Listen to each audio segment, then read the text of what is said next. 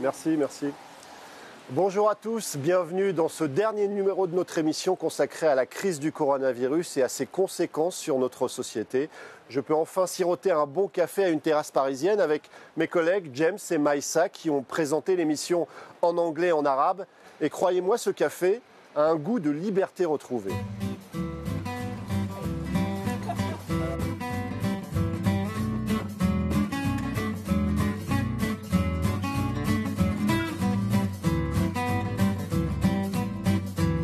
Depuis le 2 juin, les restaurants peuvent à nouveau accueillir des clients dans toute la France.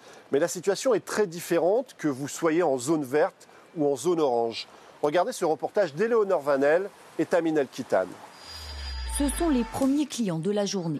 Un groupe de 10 personnes, tous masqués à l'entrée, mais ravis de pouvoir de nouveau s'attabler. C'est vrai que ça fait plaisir d'être assis à table, de profiter. euh, enfin, c'est génial. Concrètement, on revit. hein. C'est- Ça nous manquait énormément. Les tables en terrasse ont été espacées pour respecter le mètre de distance obligatoire. Dans la salle intérieure aussi, il a fallu retirer trois tables sur les 11. Il y a eu un gros déménagement. Pour le co-gérant des lieux, cette reprise est un soulagement. On a été euh, bloqué à 19h le jour du, du confinement. Ça nous a fait un choc. Et euh, pouvoir réouvrir au jour d'aujourd'hui, ah oui, c'est un air frais de pouvoir euh, refaire fon- fonctionner mon entreprise. Les réservations redémarrent elles aussi progressivement. Ça part tout doucement, oui, tout à fait. Bah, C'était pour une réservation pour trois personnes. Et en terrasse, du coup, s'il fait beau. En cas de mauvais temps, il sera toujours possible d'accueillir les clients en intérieur, car la ville de Chartres est située en zone verte.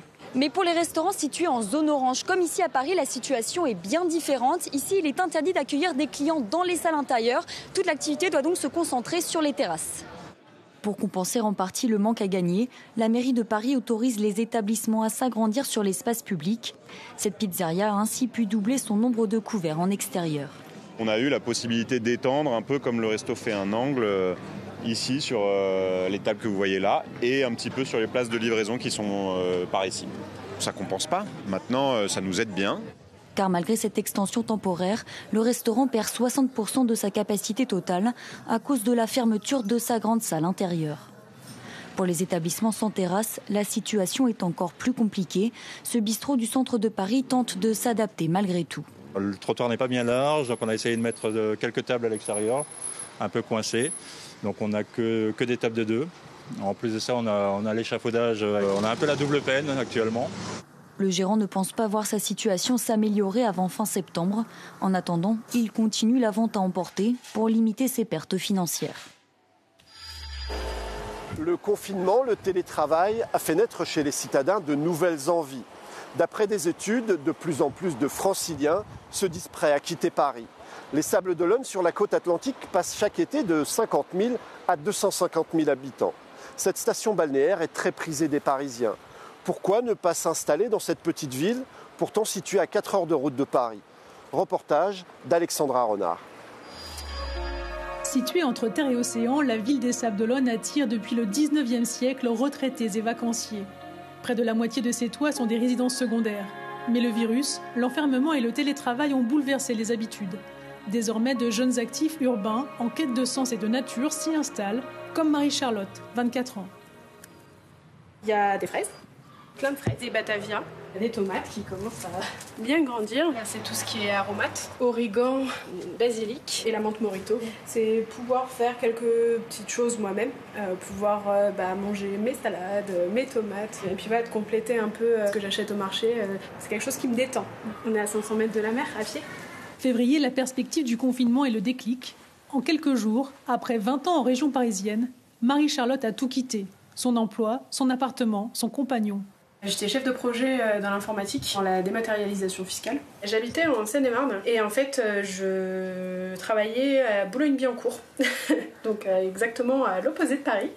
On s'est retrouvé avec euh, plutôt 4 heures que 3 heures de transport et ça prend pas énorme sur la vie perso. J'ai un peu euh, accepté, subi, c'était mon premier emploi, en tout cas mon premier CDI. Jusqu'à un burn-out en novembre dernier. Quelques jours avant le confinement, sa société accepte une rupture conventionnelle, son ami, de garder seul lors de pièces. Elle se retrouve alors au chômage, confinée au Sable d'Olonne.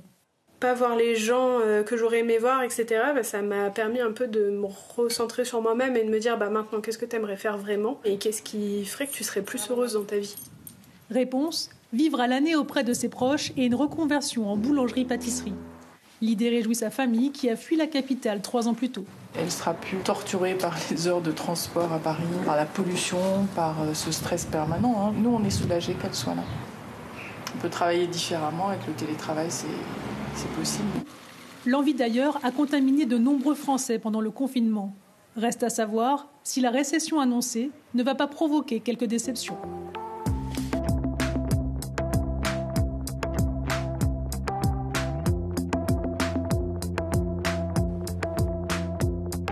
L'idée est née à Milan pendant le confinement. Pour faire face aux difficultés de ravitaillement, des militants se sont organisés en brigade de solidarité populaire pour fournir de la nourriture, du gel et des masques. En France, des militants d'extrême gauche et des sans-papiers ont repris l'idée à leur compte, tout en délivrant un message extrêmement politique et très critique à l'égard de l'État. Reportage d'Hélène Goutani et Nadia Massi. Bonjour, 7 h du matin à Saint-Denis, une distribution de 400 masques et de gel hydroalcoolique à l'entrée du RERB par des militants de la gauche radicale. Leur nom, les Brigades de Solidarité Populaire. De quoi interpeller le passant. C'est quoi, Brigade de Solidarité Populaire? Vous avez jamais entendu parler? Non. Euh, on ne travaille pas avec l'État ni rien et euh, notre but c'est euh, de, face au coronavirus, organiser la solidarité populaire.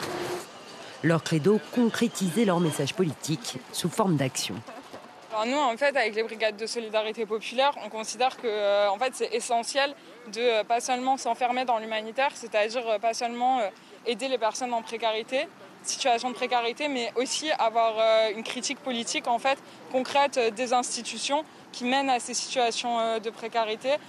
Un mode de fonctionnement fondé sur l'autogestion, comme pour la fabrication de ces gels hydroalcooliques par certains membres des brigades. Ils sont financés grâce à des collectes en ligne. L'initiative est plutôt appréciée. En fait, c'est les gens qui n'ont pas les moyens d'acheter euh, pour euh, se protéger. Quand nous voyons des organisations comme ça partager des masses, franchement, nous nous disons merci.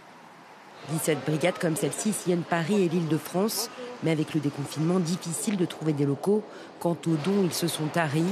Malgré tout, les brigatistes tentent de maintenir des livraisons de colis avec des produits désinfectés, comme ici, à la permanence du 14e. Par contre, on se rend bien compte que la crise économique amène un certain nombre de familles à avoir des besoins euh, encore assez conséquents. Et ça, c'est quelque chose qui nous importe vraiment. L'objectif désormais pour ces brigades, c'est d'arriver à maintenir ces réseaux de solidarité malgré la reprise de l'activité.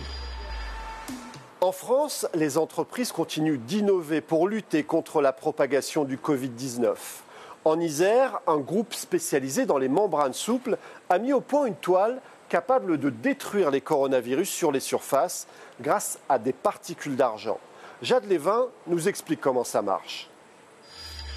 À Saint-Jean-de-Soudain, la salle de production du groupe Serge Ferrari a retrouvé son effervescence. L'entreprise isaroise a inventé une toile capable de détruire sur les surfaces l'ensemble des coronavirus à 99,5% en une heure. Nous nous sommes mis à travailler sur ce projet donc, de membrane euh, virucide euh, au tout début de, la pandémie, donc euh, mi-mars, lorsqu'en fait nous avons pris conscience des, enjeux de, la société et nous avons réalisé que nous avions en interne, au sein du groupe Serge Ferrari, un savoir-faire et une expérience que nous pouvions mettre à disposition justement de cette pandémie. Dans cette course contre la montre pour endiguer la propagation du virus, dix chercheurs répartis entre la France et la Suisse ont travaillé sur cette technologie pendant deux mois. Ces toiles virucides sont enduites de particules d'argent, connues pour leurs propriétés antivirales. L'entreprise a équipé l'hôpital militaire de Mulhouse au début de l'épidémie avec ces membranes. Cette innovation française pourrait désormais se répandre dans notre quotidien. On a euh, des applications dans le domaine scolaire pour des bureaux, des tables d'écoliers. On a dans le domaine euh, médical avec des recouvrements de tables d'examen. On a des bureaux, des chaises. Et ici, dans un environnement euh, de magasin, on est venu recouvrir des cintres pour mettre en sécurité les vêtements les uns par rapport aux autres.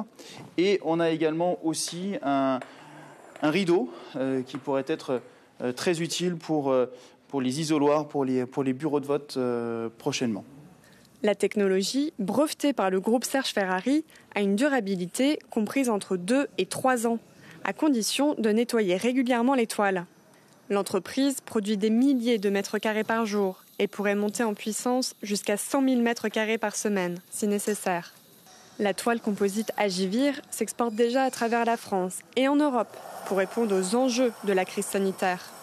De quoi faire rayonner le savoir-faire français dans cette lutte mondiale contre le Covid-19.